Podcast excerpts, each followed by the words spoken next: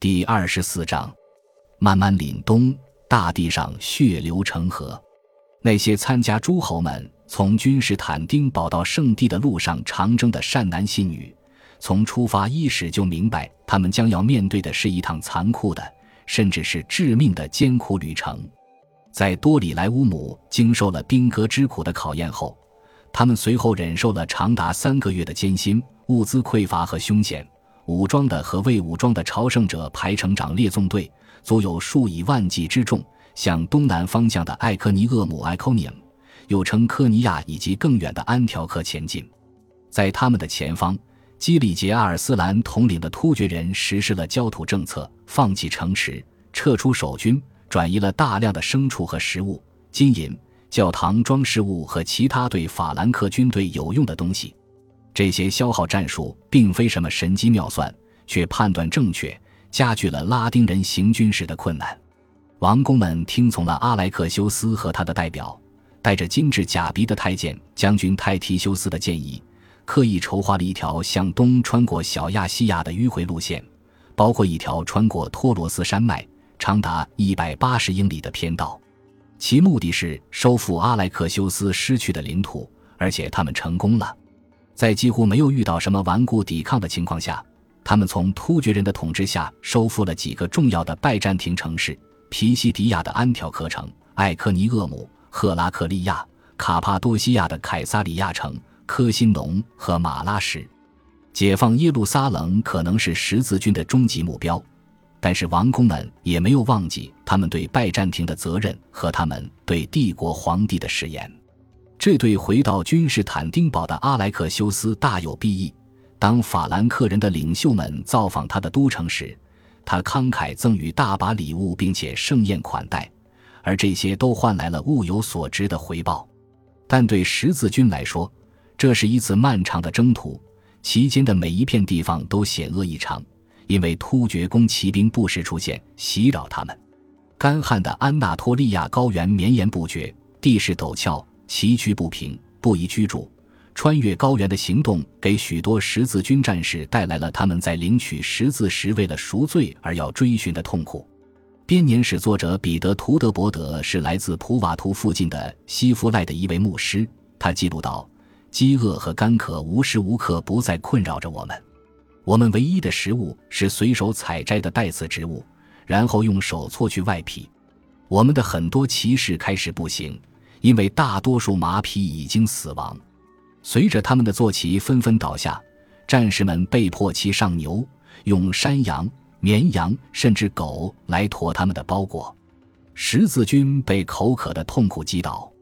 一位编年史作者描写了怀孕的母亲由于严重脱水而流产，躺在路边痛不欲生。他们的喉咙干涩，子宫萎缩。全身的血管都被烈日所发出的难以形容的酷热和那片焦土烤干了。有时军队也经过肥沃且水源充足的地带，比如皮西迪亚，在那里干旱和炎热被富饶和丰沛取代。在宜人的草甸里，十字军普通战士可以补充他们的水袋和饲料，或者讨价还价购买补给品；而诸侯领袖们则在野物繁多的周遭环境中恣意游猎。娱乐其心情，野蛮其体魄。然而，即便是如此畅意的环境，也危险丛生。当军队在一片林木茂盛之地停下扎营时，不勇的戈弗雷突遭一头体型巨大的野熊袭击。他用利爪将他从战马上扯了下来，试图撕咬他的喉咙，用可怕的吼声唤醒了整座森林和群山。恐急之下，戈弗雷将他的剑缠在了腿上。割破了他自己小腿肌肉上的一块肌腱，一位名叫胡赛因的农民凭借机智和勇敢才救了戈弗雷一命。他跳上熊背，刺穿了他的肝脏，伯爵因而死里逃生，接受了军医的治疗，而那只熊的皮肉则被瓜分殆尽。但是，这个坏消息使全军上下乱作一团。另外一个混乱之源则与戈弗雷的弟弟布洛涅的鲍德温有关。当十字军大军经过赫拉克利亚，准备改道绕圈进入托洛斯山脉时，一意孤行的鲍德温决定脱离主力部队，率领他的人马径自向南前往奇里乞亚的塔尔苏斯 （Tarsus），又称为塔尔索斯。这是一个生动故事层出不穷的城市。这里既是马克安东尼与埃及艳后克里奥帕特拉第一次相会的地方，也是施洗者约翰的出生地。该城还紧靠地中海海岸，如若在拜占庭与叙利亚及巴勒斯坦沿海地区之间维持一条供应链的话，此处当是上上之选。卡昂的拉尔夫如此描述塔尔苏斯：其塔楼之高耸，城墙之绵长，广厦之傲然拔立，美妙绝伦。